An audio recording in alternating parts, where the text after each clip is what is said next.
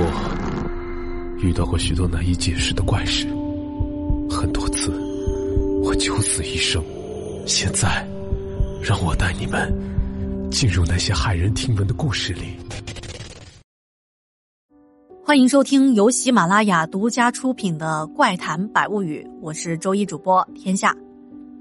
怪谈百物语的朋友们，大家好。今天我们要分享的故事是一位来自四川宜宾的听友投稿的，他叫小白，是一位零零后的小哥哥。他说，在自己小的时候。曾经有过一些在水中的诡异经历，那下面我们就来讲讲他的这些故事。小白说，这些故事发生在二零一三年，那时候我还在老家，也就是四川宜宾上初中。他说，现在回想起来非常的诡异和吓人。事情是这样的，要先介绍一下宜宾的一些水域，那么。大家在学地理，就是地理学的比较好的小伙伴们可能会知道，长江零公里的坐标就在我老家那里。金沙江和岷江在宜宾汇流之后才叫长江的。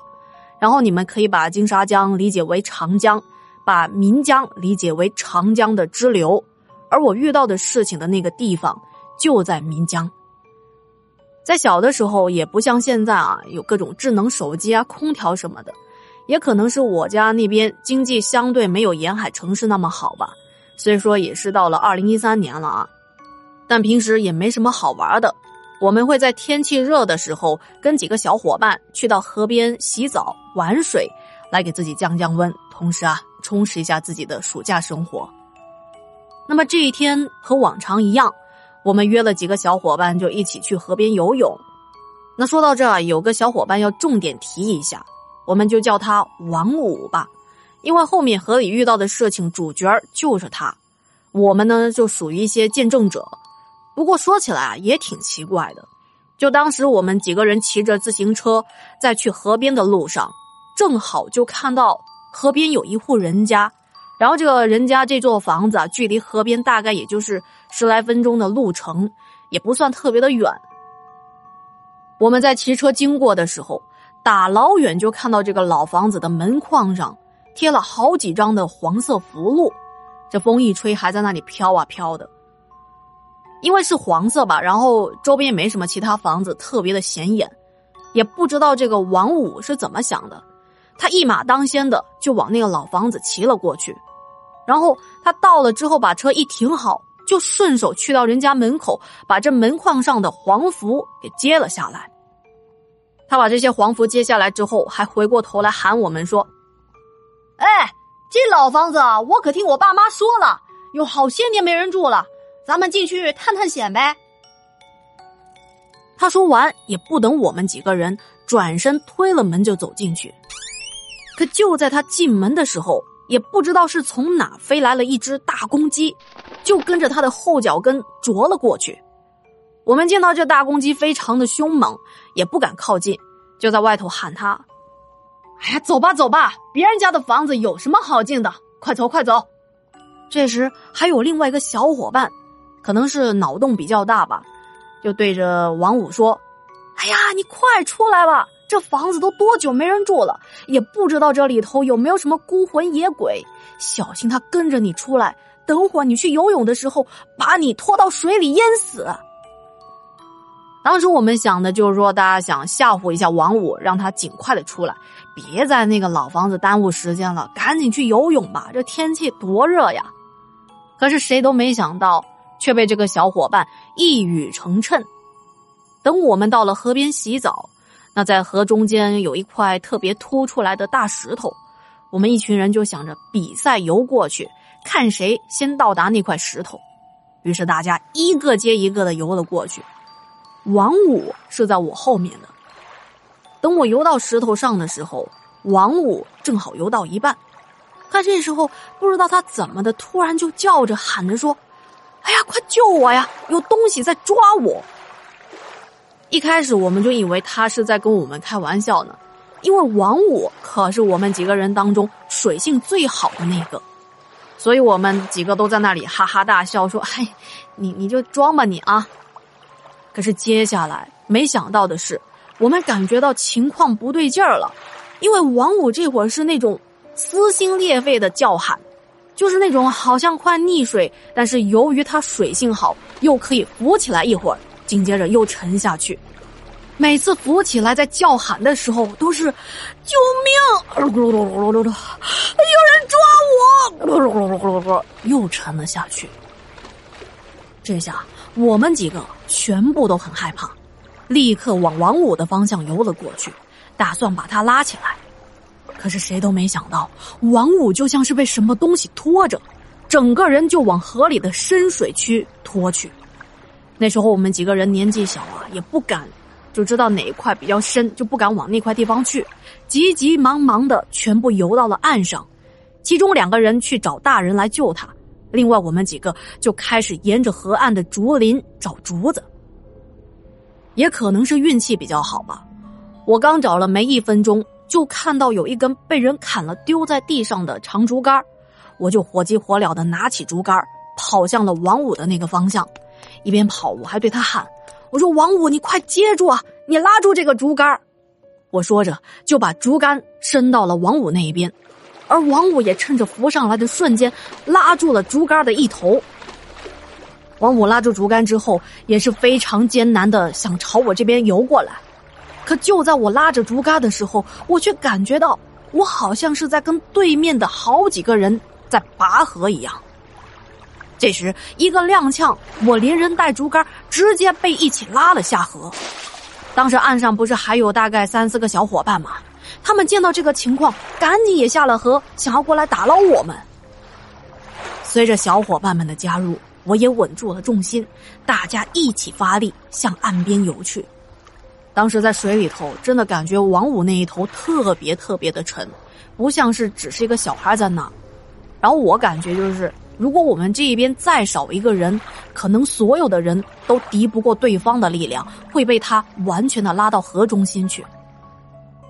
就这样，当时我们几个小伙伴在河里头一直这么强拉硬拽着。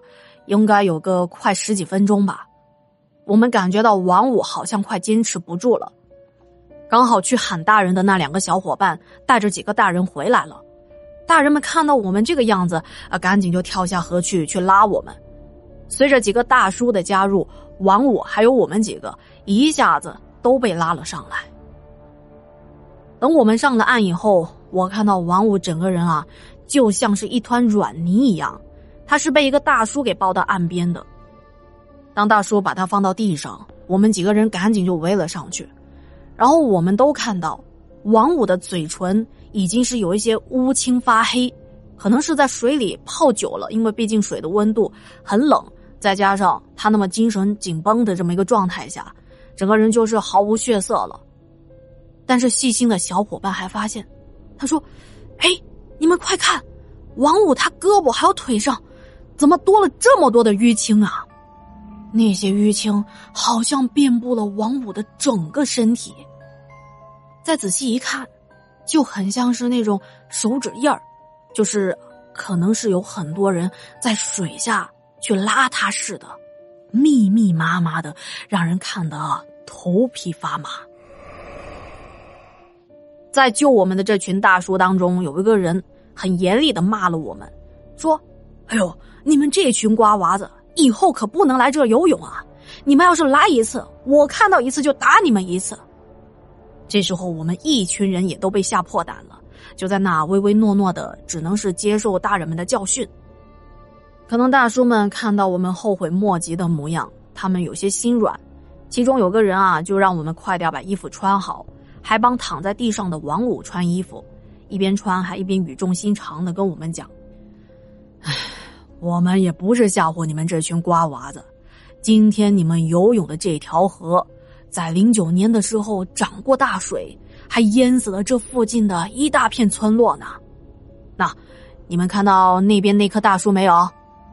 其中一个大叔说着，就指着河边的一棵非常大的树说道：“那棵树啊，可挂了好多的人啊，都是被淹死的。”听完这些大叔的话，我们一个个吓得不敢再说话，然后前后缓了大概有半个多小时吧，王五被其中一个好心的叔叔送回家，我们几个也都陆陆续续的推着自行车，乖乖的回了家了。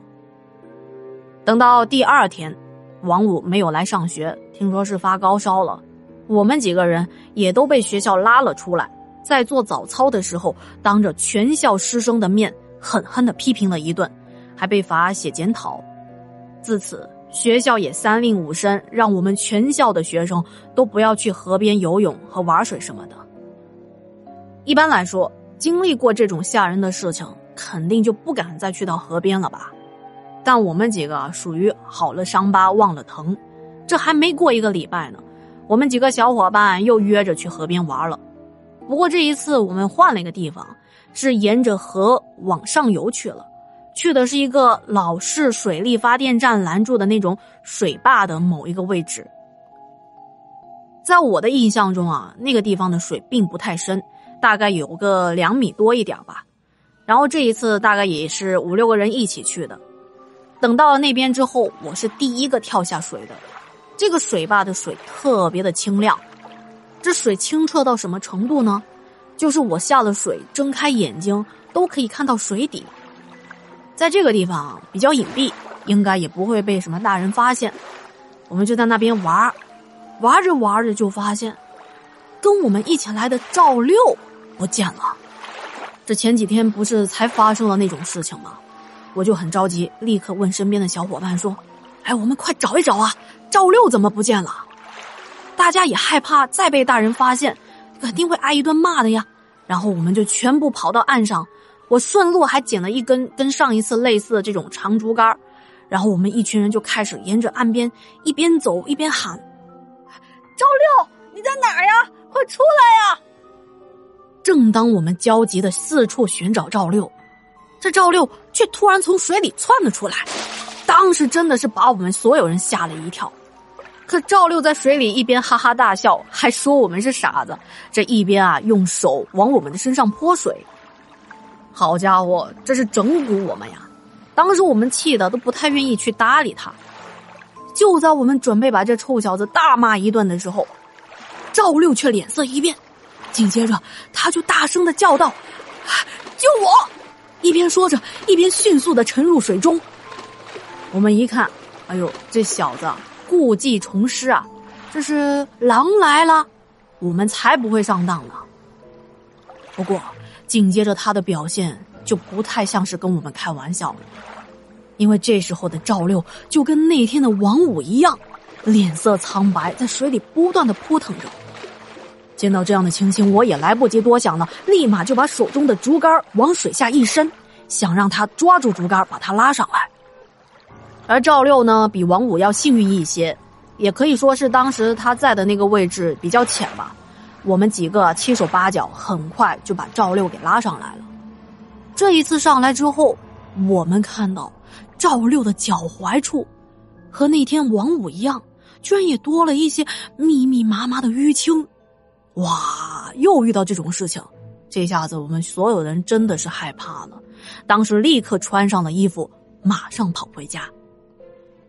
现在想一想，当时也真的是年纪太小了，不怕事儿。你看啊，头一次遇到那种事情，第二次还敢去。不过经历了两次以后，我在没大人在的时候就不怎么去到河边玩了。接下来要说的这件事情，也是这种发生在水中的诡异事件。我记得有一年，差不多也是快放暑假的时候，我去到我外公家玩，然后我外公家边上呢也是有一条超大的河，具体叫什么名字我也不知道。反正那河面得有个三十米左右的宽度，而且我外公他们村子里也有很多人去到那边游泳和洗澡。这有一天啊，我爸就带着我一起去到河边，因为水域很宽，我爸就没让我去游泳，而是在河边带着我洗澡。这洗着洗着，我突然就看到河中间居然莫名其妙的起了一个超大的漩涡，我爸当时也看到了。真的就是那种莫名其妙就出现个大漩涡，吓得我爸和我赶紧就从水里出来，马上收拾东西回到外公家去了。那天晚上，我爸还跟外公说起了这件事情，因为我爸爸是上门女婿，所以对当地的事情并不是很清楚。他就很好奇，然后我就听我外公说，原来他们家门口的那条河是一个弯口，那边的水比较急，就冲刷的很深嘛。然后大概是在七八十年代吧，他们村有个年轻人去河边洗衣服，就看到离岸边的不远处有一个大石头，那年轻人啊马上就跳到那大石头上去洗衣服。可是他洗着洗着，却突然发现，哎，这石头怎么震动了起来？紧接着，他发现自己就脚底下这块石头居然向河中心飘过去。吓得他立马就从那石头上跳了下来。可是等他在岸边仔细一看，才发现，这哪里是什么石头啊？这是一只超大的乌龟。只不过这乌龟背上长了一些青苔，又混合了一些什么泥土啥的，看上去有一些年份了。再加上这个乌龟头是缩在壳里头的，他才一时没有辨认出来。本来这出现了一只乌龟，这也没啥，对吧？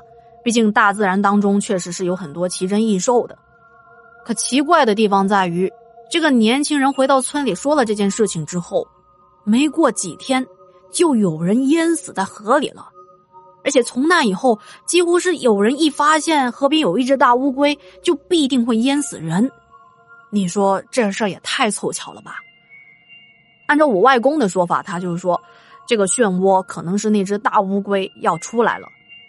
嗯，在我看来，这就是一个传说。可是，我的那些小伙伴在水中遇险，接着他们身上出现这些密密麻麻的淤青，又是怎么一回事呢？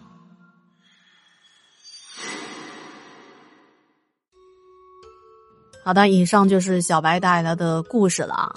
听完故事，我们还是要再次的提醒各位大朋友们、小朋友们，先不论这个水中有没有水鬼啊，像这些无人监管的野生水域，包括水库，这些都不适合游泳。如果真的要游泳，一定要找个安全的地方。那行，今天的节目就到这了，感谢您的收听和陪伴，我们下周见。